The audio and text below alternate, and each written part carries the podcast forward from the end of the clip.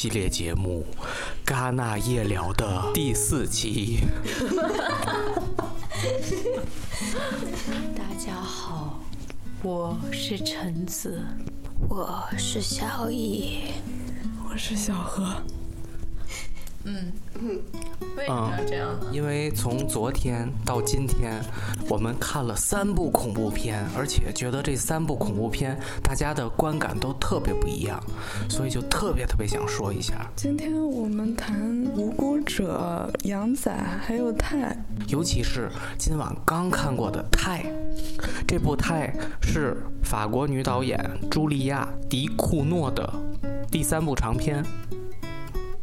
他的上一部作品《生吃》就已经是一种恐怖片的风格，比较另类。然后这部这部片子是更是让大家真是大感震惊，而且我们有一个人还直接退场了。现在就请那位退场的人说一下，你为什么要退场？我坚持了三十分钟，然后实在受不了了，所以我只能退场，因为真的很疼。比如说他咬他的乳头。那很疼啊！全场女的都在叫，是吗？很疼是吗？当然，当然啦。哦，男的和女的的感官不一样。比如说，他直接拿他的发簪把人戳死，或者是拿板凳腿砸人家的脖子。我真的是，我都没有，我是闭着眼看的。看到最后，我就想，我还要在这忍一个多小时，我干脆直接出去算了。我我刚开始的时候还抱怨前面那小哥长得高，然后挡住了我的屏幕。后来我很感谢那位小哥帮我挡住了屏幕，我就躲在他后面。然后，小何，你我看你特兴奋，从结束一直到现在，你都是一直保持着诡异的笑容。嗯，对我很喜欢这部这部电影，然后除去那些嗯比较嗯就是残忍的画面，其实这部片到最后是很温情的。所以你给了满分吗？嗯，我一开始只是觉得它是一部普通的类型片，一般类型片我是最高就是打到四星，但是看到了最后，我决定给它加一星，打了五星。星满分。场刊你是给了？场刊给了四星，那就是满分。嗯，你给了几星？我也是给了满分。对，因为我觉得在戛纳能看到这么一部特别出乎意料的，能够让我刷新三观的电影。因为国旗日是我第一次刷新三观，然后这部电影国旗日没有遭到同样的待遇。因为因为不是这个刷新三观也不一样，一个是刷新低的三观，还有一个是刷新高的三观，就是你是永远是在拓展你的边界，让你的边界越来越宽。它那个是降到最低值，以后再看到烂片，我都说这么烂的片都能进戛纳，那可能其他的烂片也就没有这么烂了。那这个片子的话，我觉得哇，就是不剧透的情况下，你会觉得。法国人脑洞太大了，我特别的佩服法国人能够想象出来这样的一些桥段。因为我生吃就不喜欢，所以我。这一部我本来因为你说这个还是蛮期待的，我们晚上要录三个恐怖片，对，所以我满心期待的去了，结果疼的我实在是没办法，我就出来了。对，其实前半程会有像陈子说的，比如说器官受损的这种疼，然后各种伤害，但后半程其实没有这个情节了。对，有一点。这应该坚持一个小时是吗？对，多坚持十分钟就能。对，因为你后面会发现他。他其实已经不是一个人类了。的感觉。嗯，有的时候是正片刚刚开始的时候。对，我的白眼要翻到天上了。对，其实再看吧。其实我的感受是，就前半程你走之前的他是有一一种很强烈的反社会型人格，然后在后半程他就已经没有这个，他其实是一种缺爱的状态。你们有没有看过他的这个今天这个太前作《生吃》？生吃看了呀。你们是什么感觉？就是对比起来的话，他有哪些不同？我觉得他进步了太多，他的野心也大了很多。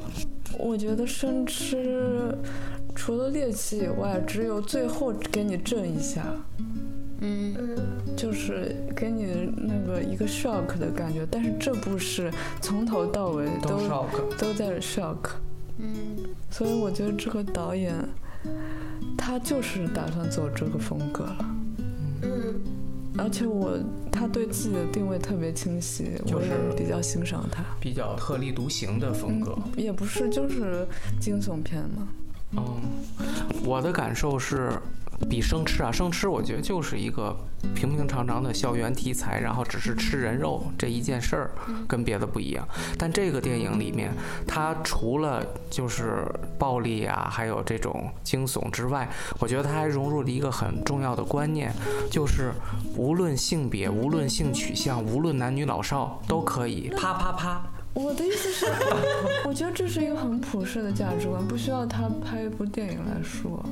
没有性别、性取向还有性年龄都已经去除了，就是把把这些符号都去掉了，就是任何人和人之间，只要是觉得我们心灵相近的，我们都可以啪啪啪。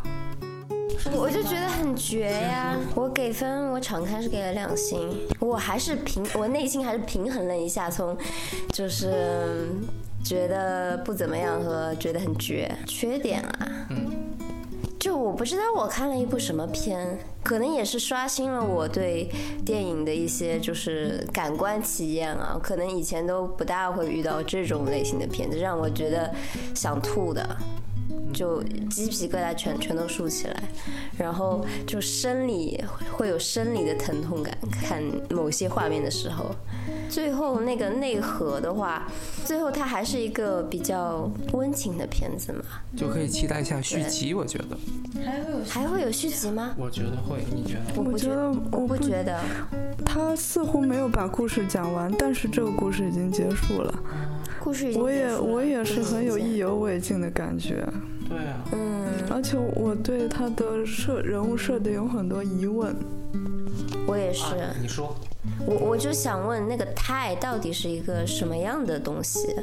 它为什么会有黑色的液体渗出？就是钛合金的钛，啊，我觉得有点隐喻汽油。嗯啊，我感觉那个东西很像汽油，就是车里的机油的那种感觉。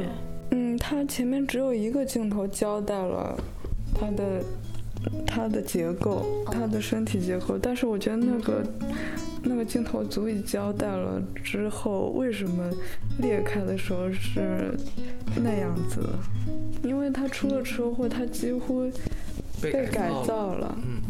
嗯，所以之后的一次，他生生理上一切的非人，呃，那个，呃，不合逻辑的非人的物理上的变化，都是变成了合理的。这是一哎，个其实我想到了一个问题，这个是衍生的，跟可能跟这个之前没关系。就是如果你把一个电影看完了，然后你当下就是觉得很不喜欢，但你出来很多人都说太棒了，杰作，这时候你会不会怀疑自己，然后想再去看一遍？还是你就会觉得就是我自己第一感官，我就是不喜欢？你会是哪一种？比如柏林的娜塔莎，但我觉得就是，如果别人能够说服我，能告诉我我没有看到的一些点的话，我还是愿意去接受他们的角度，从他们角度来再去看待这部电影，就是就打开方式就不一样了。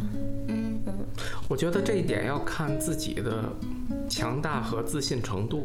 也不是，也不是自信程度，因为我看这部电影是以我之前的认知的角度，然后我并没有考虑很多其他的方向。但是你看了这部电影，你跟我分享了你的感受之后，然后我会发现一些我之前遗漏遗漏掉的一些点，然后我如果你讲的有道理的话，我会我会被你说服。但我的想法是，我可能会去说服别人意见跟我一致，也就是说，即使所有的人意见都跟我不一致，那我会一个一个的去说服他们，让他们的意见跟我趋于一致。但是你有病是 哎好了，停下，我明天去补看。我是想我 好惨，我又要看一遍前四十分钟。咱们开始说第二部电影。嗯，第二部电影是大家都非常喜欢的《无辜者》。对，应该是昨天最爆款的一个电影，还是前天？是吗？我是非常喜欢的，我直接标了五星，说年度惊悚片对，预定。那你可以先用一句话介绍一下情节。其实是很简单的，就是我记得有一个外媒，他直接是用孩子的游戏做标题，其实就是看在大人眼里，或者是别人的眼里，其实就是一群小孩在玩，但实际上这些小孩做的事情是超乎、超过伦理的限制，然后超过大人的想象的吧，甚至可以控制大人去做一些事情，这样一个故事。我也打了五星，观感上特别喜欢这个电影，个人觉得是一个很商业的惊悚片，所以我觉得，嗯，没有什么，就是爽就够了，就没有别的，那个就是惊悚片，就是氛围渲染到位，然后不不让人觉得无聊，然后又有又它的设定又很有意思，它我个人觉得是有一点魔幻的。就是它是超现实的，它我一开始看那个简介，以为是小孩子之间什么争强好胜呀，什么霸凌，我以为是一个霸凌题材，但它不是现实主义吗？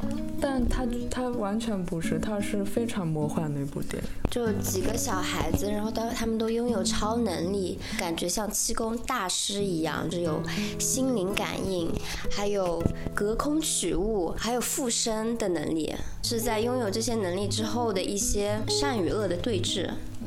嗯，对，嗯，其实里面有一个孩子比较特特别，他是有自闭症，然后这个从影片的一开始就交代了，而且比较引人入胜的点在于，他们这是一家里有一对姐妹，小姐妹，其中有一个孩子是有严重的自闭症，相当于是高阶的那种，就是跟人完全无法进行交流的。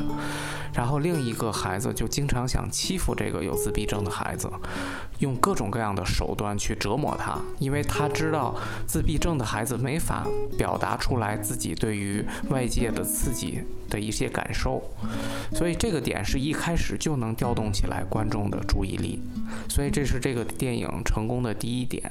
这也有一些移民问题的讨论吧，就是另外两个小孩子。也都是就是深色的肤色，还有一个是黑人嘛，然后黑人那个小小女孩还是有那个皮肤病，是白癜风吗？还是对对，所以每个人都是有一些很特别的痕迹。惊悚在哪儿？大家说一下感觉到惊悚的点。就是小男孩呈现出的暴力吧，然后他呈现的方式又那么的露骨。嗯，他有点。是不是有点像泰，但没有泰那么血腥，但它依然是一种生理上的疼痛。一开始这个点，但它风格会更冷冷峻一点。对他，他比较偏向北欧的那种很克制的一种恐怖。然后，嗯，就他没有什么大场面，但是我觉得其中有两个角色是绝对的善，然后一个是绝对的恶，还有一个没有超能力的是。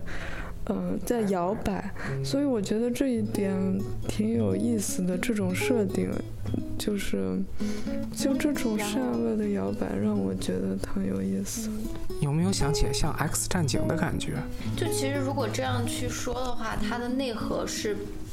并不是什么复杂的东西，这这也是我想说的，它一些缺点吧。我觉得它的整个故事结构还是一个很传统的故事结构，关于它的冲突到它的结尾。还是能够让人预料到的。我觉得我刚好相反，就是我不清楚这个恶会到什么样的程度，然后善能否，就是其实到最后我也不知道善能否抑制住恶，或者是说他们俩是怎样处于一个怎么样的关系。对，我想说就是它最后的结尾是让我觉得还是比较偏保守的一个结尾。有一点突然，有一个点我觉得特别的惊悚，就是他们能够让你的时空转换，就像温子仁的那个招魂系列，就是转换成一个你内心最恐惧的东西。温子仁的招招魂三最不是温子仁了，招魂三你们最近看了吗？它就是一个幻象。我好像叫出来了，似乎是我周围一圈人只有我叫出来了？嗯，其中那个绝对的善，就是自闭症的那个，我想把它称为天使，但是这个天使是不能说话的，他要通过他的传话者，也就是那个有皮肤病的有色小女孩来传达他的所有情感。我觉得嗯这是这种相对的关系，就是有种同盟的感觉。同盟对同盟的感觉必须。得同盟才可以去有制止力量恶力量，就有一种复仇者联盟的漫威的感觉，就是他们必须得联合起来，取长补短。也不是这个意思。突然就俗了起来。就是啊，好吧，那那你接着说。然后我觉得普通人是最容易被影响的，就是所没以没有善恶概念的人是最容易受到摇摆的。嗯，对，刚才说到音效很厉害，因为我想到了里面他们经常会有撞击的声音，你们记不记得？有节奏的撞击声，这个特别能够引起人一种本能的恐惧感。它的这个撞击声，它的都是声音非常大，这次它也是，就是有很强的撞击声，有规律的，有节奏的，这个就会真的会，所以这种电影还是适合在电影院看。对，嗯。然后呢，咱们接着说一说第三部恐怖片《羊仔》。这部我都没有看完，我提前退场了，因为我有下面一部嘛。但是之前，呃，前面让我的感官也是有点闷。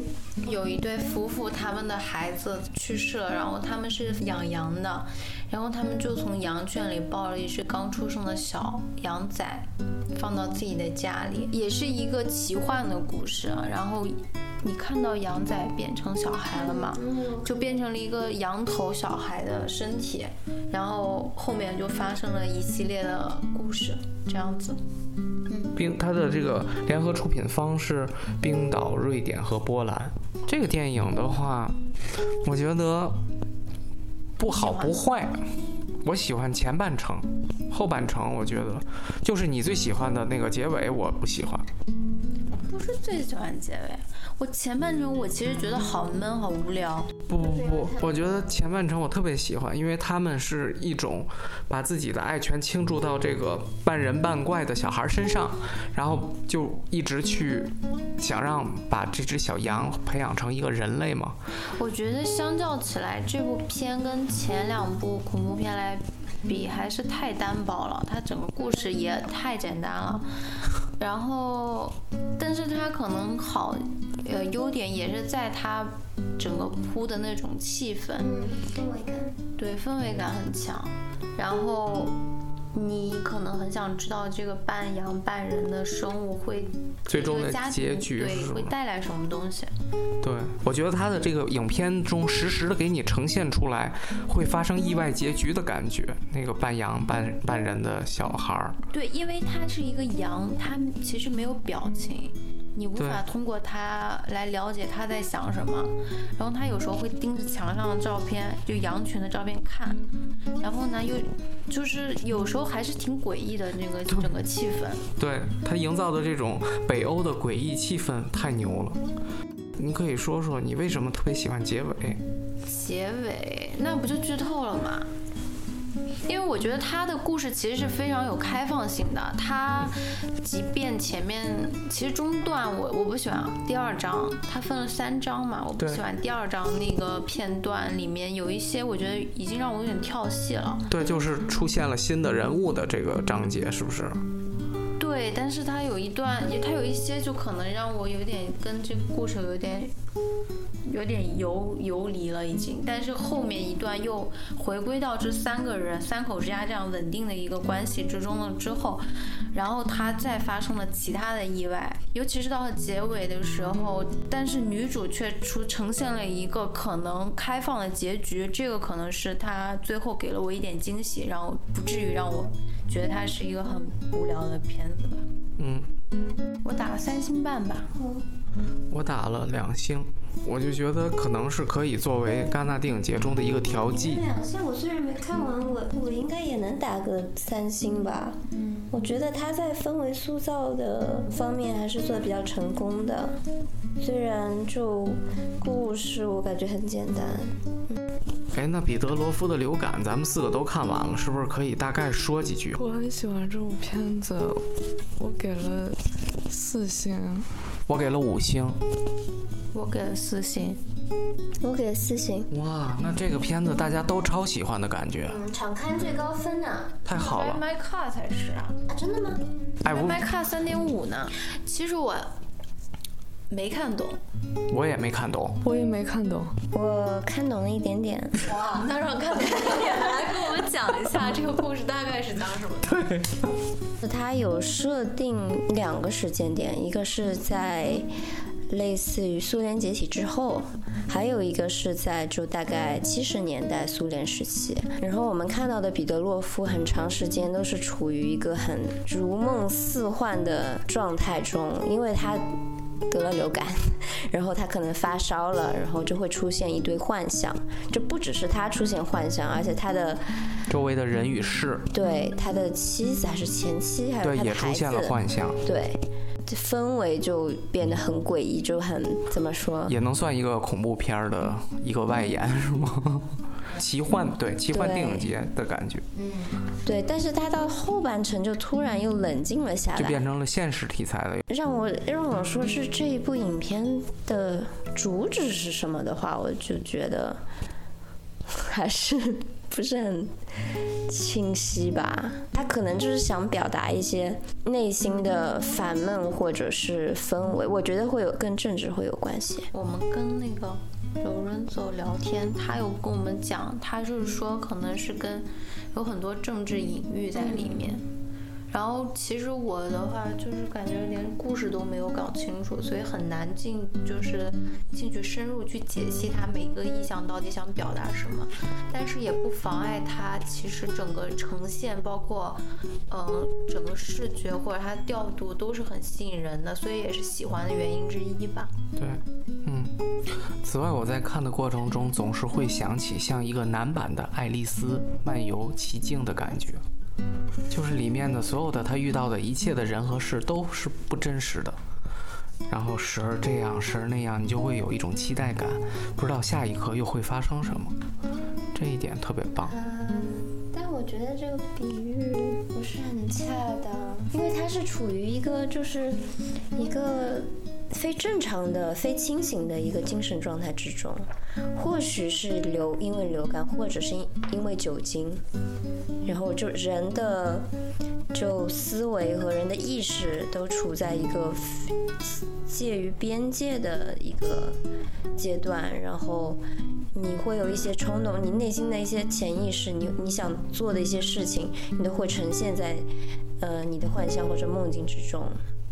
因为我很喜欢俄罗斯，它它呈现就是那种氛围，包括它挤进那个车厢，还有在雪地里，还有那个那都在跳舞，就是那些片段我就很喜欢。那你会不会觉得有点像，就是整个感觉有点像娜娜塔莎？有几个片段会让我想起娜塔莎，但是娜塔莎风格是很统一的，她但是彼得罗夫的风格是完很跳跃的，所以只能是只只能有一部分是像娜塔莎的那种拍摄的方式，嗯可能是因为。嗯，就是苏联前苏联人的穿着，或者是皮草皮草，嗯，让我可能两个片子有一点点共同点，但其实我觉得没有任何关系，就是不会，因为它是奇幻式的，整体的娜塔莎是氛围现实式的。对，整体氛围很压抑，对，对这个是一个欢快的一个感觉。就感觉是苏联末日前的狂欢，嗯，但是娜塔莎是一种实、验室中的一种，煎熬的感觉。对，彼得罗夫的流感不压抑，对，不会让你觉得压抑，即使，即使它里面有一些突如其来的，就是枪杀死人，或者是每个人都在承受一些苦难一样的。我觉得他们可能是有一点斯德哥尔摩。其实我有一个细节，我可以先说一下，你们不知道你们注意没注意，在影片刚开场的公交车里，有一个年纪很大的一个女士，梳着两个辫子，她就是最后那个第二条线里那个黑白片里的那个唱歌的女主。